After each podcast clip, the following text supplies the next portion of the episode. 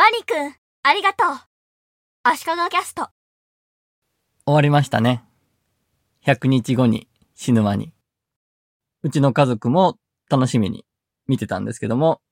最後の終わり方もよくできてましたよね。いろんな解釈ができるし、深読みしたくなっちゃうような話題を呼ぶだろうなという内容でしたね。一夜明けたら炎上してましたけども、その話は今回は置いておきます。丸日後にワニ君は死ぬということが読者には分かっているけど、登場人物たちには分かっていないと。その仕掛けがあるだけで、何でもない日常の描写とかが違った意味が生まれると。そこがよくできてましたし、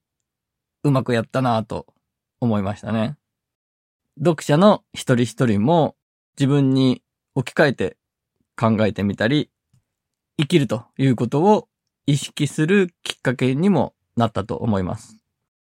ワニ君に関連するツイートで、ヒッチコックの映画術で言ってることと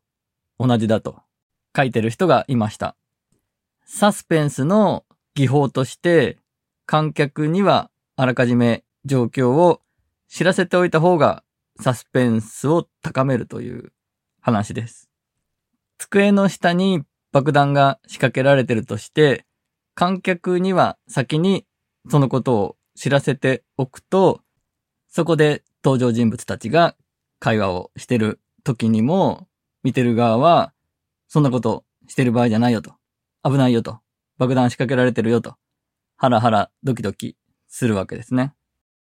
爆弾を仕掛けられてることを観客も知らない場合は、そこで登場人物たちが会話をしている間は、ちょっと退屈なシーンになってしまうかもしれないんですね。そして爆弾が爆発するとサプライズになるわけなんですが、そのサプライズがすごくひねった内容だったり、思いがけない結末が話の頂点になってるという場合はサプライズでいいんですが、そういう場合を除けば、なるべく観客には事実を知らせておいた方がいいと、ヒッチコックは言ってたということです。それと同じようなことが100日後に死ぬワニにも当てはまったということですね。それで私が連想したのはソフトウェアのデモンストレーションなんですが、パソコンで何でもできると思われてる今の時代のデモは、今からすごいことやりますよと言って、驚かせるサプライズの方の見せ方よりも、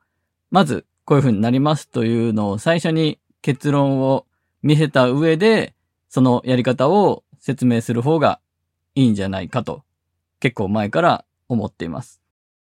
私は会社員時代にデザイン用のソフトウェアのデモンストレーションをお客さんに対してよくやってたんですけども、フォトショップのデモとか、当時はまだパソコンを使って画像処理するということ自体がそんなに知られてなかった頃だったので、ちょっとなんかやっただけでもすごい驚かれるんですね。フォトショップだとフィルターでモザイクかけるだけで、おーっと驚かれますし、波紋っていうフィルターがあって、水の水面に液がポタッと落ちて波紋が広がった時のような加工を画像にできるんですけども、これは非常にデモ受けが良くて、みんな驚いてましたね。当時だと処理に時間がかかるんで、結構ちょっと待たされて、わっと変わって、サプライズですよね。でも、そういうのが当たり前になってくると、だんだんみんな驚かなくなってくるんですね。今は自分がデモをするということはほとんどないですが、人がやっているセミナーとか見ても、お客さんあんまり驚かなくなってきてますね。ポッドキャストも同じだと思っていて、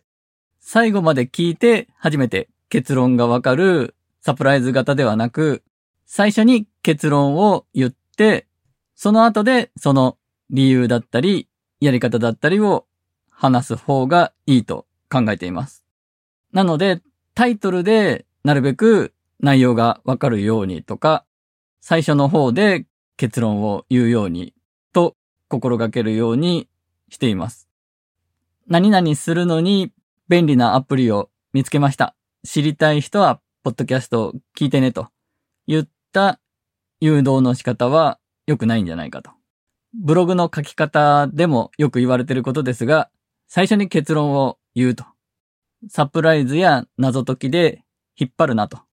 いうのが今の時代の情報発信の仕方としていいはずだと思っていたことをワニくんに関連して話してみました。今回は以上です。